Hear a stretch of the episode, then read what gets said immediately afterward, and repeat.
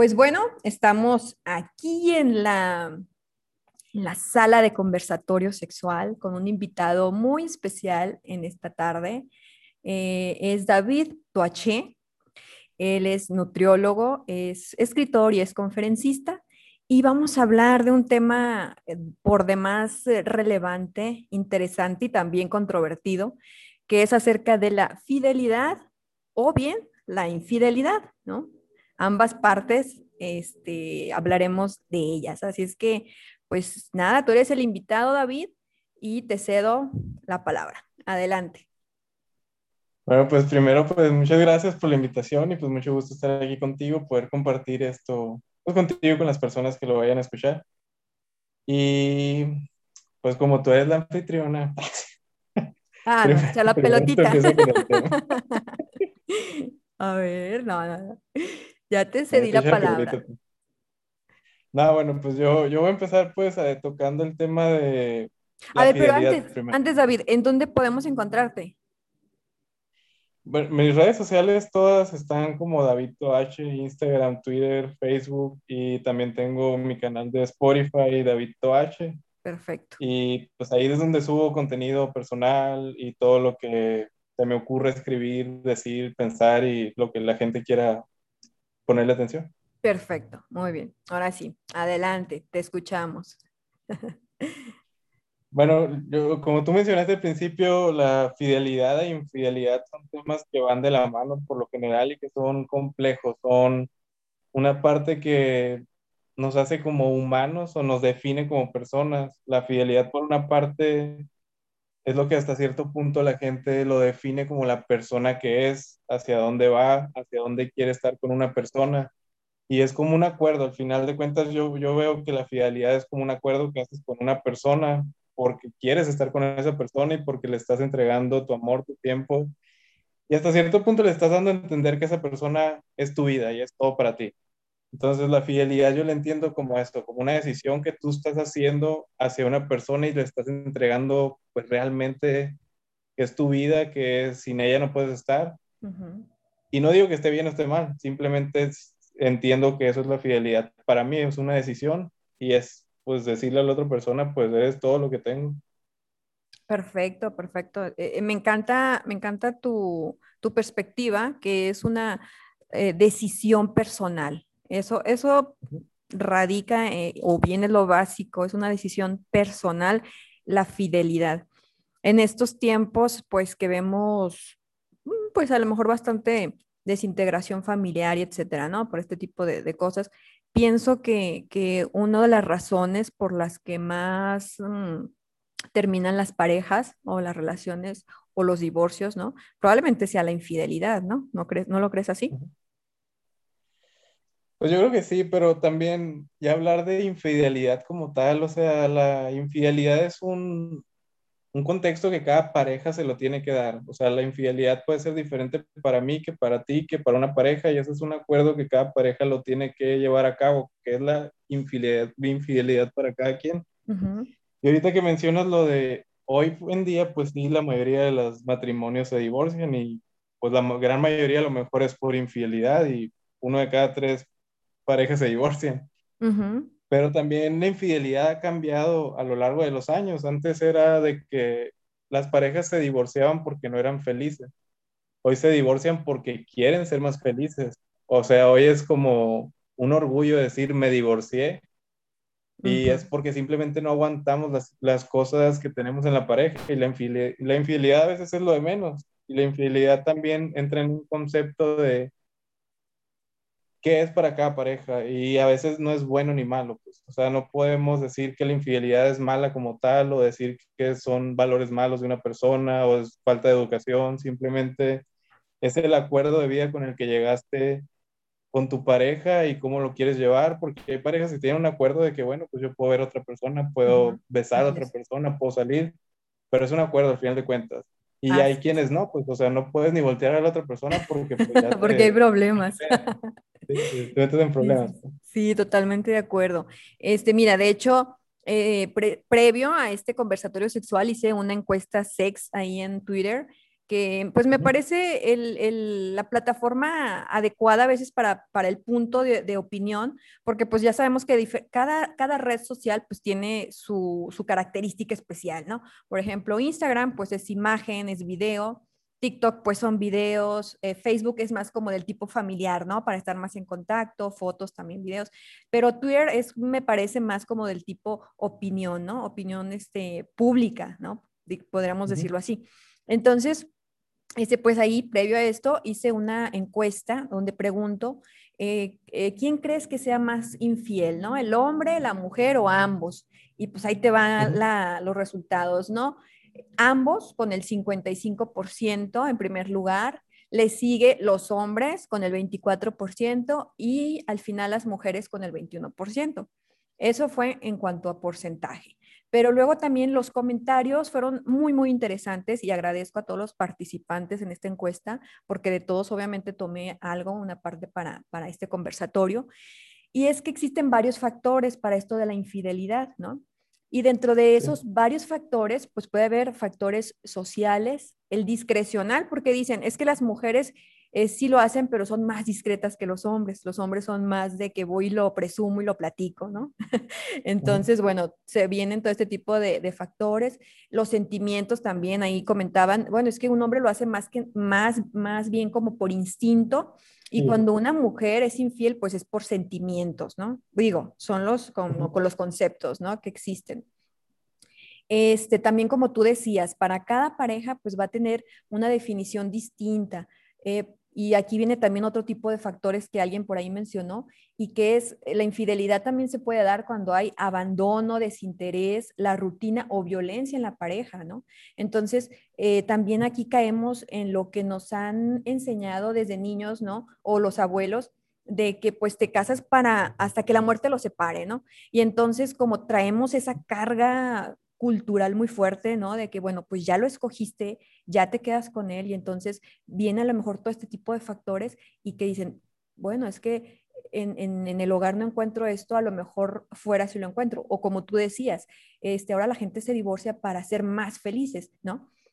Pero bueno, ¿qué es lo que te va a hacer más feliz realmente, ¿no? No será como una, eh, ¿cómo le podemos decir? Cuando es como una fantasía, ¿no? Como un, truco de mago, ¿no? Eso de ser más felices.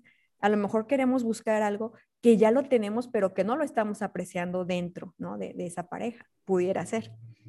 Entonces, este, bueno, eso sería en cuanto a los factores, ¿no? Que ahí mencionaron, por la adrenalina también, ¿no? Que pues bueno, tiene mucho que ver con la rutina de pareja, pero que a final de cuentas este, yo también les, les he hablado mucho en los podcasts, en, mis, en mi podcast, acerca de, de, romper la rutina en pareja también, porque se vale, ¿no? Y, y, sucede de que caes en rutina, pero en pareja puedes salir adelante de esto, no necesariamente pues con una infidelidad, igual que tú, o sea, sin discriminar ni decir es malo o es bueno, ¿no? Ya cada quien en, dentro de su pareja pues sabrá si es lo correcto o no y bueno, eso es lo que más o menos nos arrojó mm, los comentarios ¿no? de, de, la, de, la, encuesta. Eh, ¿Tú qué opinas acerca de esto?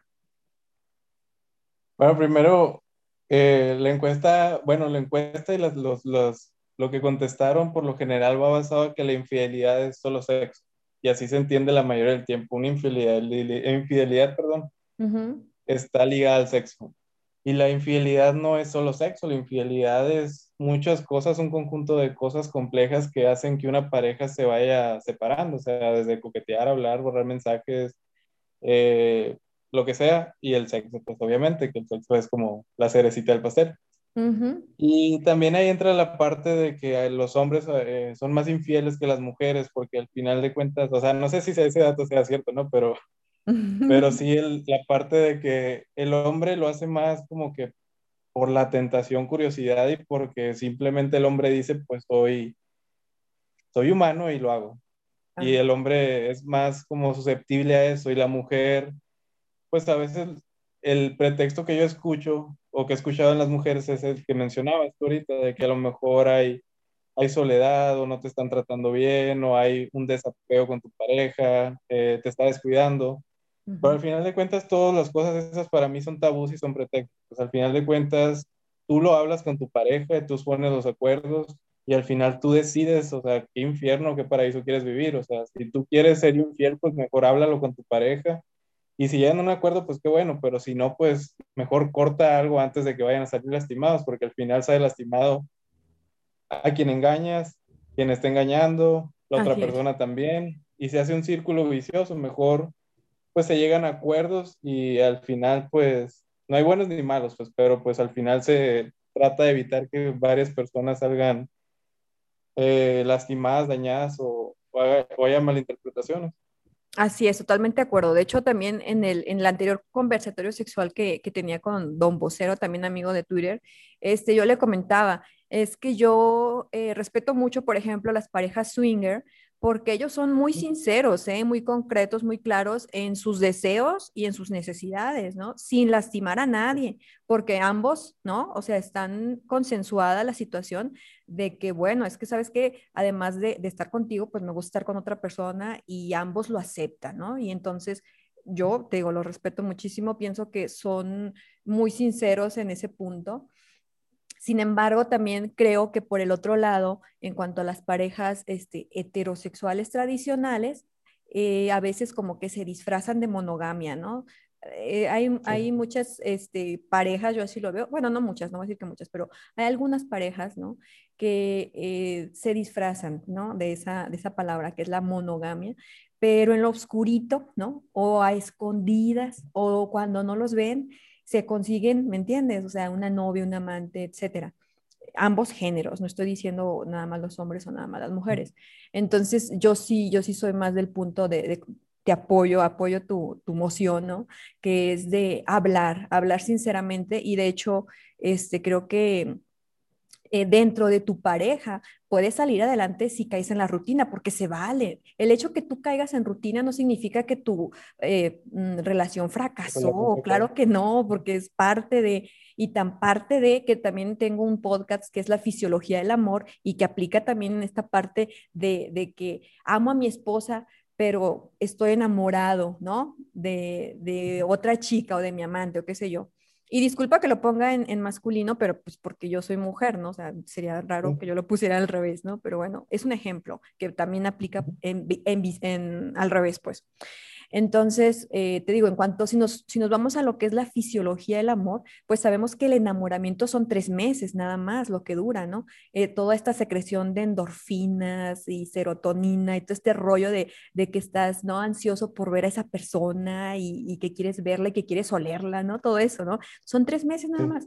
Y ya lo demás no es que sea costumbre, ¿no? Un matrimonio de, de, 15, de 20 años no es costumbre, es que ya se están generando otro tipo de cambios bioquímicos, otro tipo de hormonas que se secretan como la oxitocina, que la que, la que se secreta cuando ya hay contacto físico, cuando ya te conoces, y eso es lo que hace perdurable una relación, ¿no?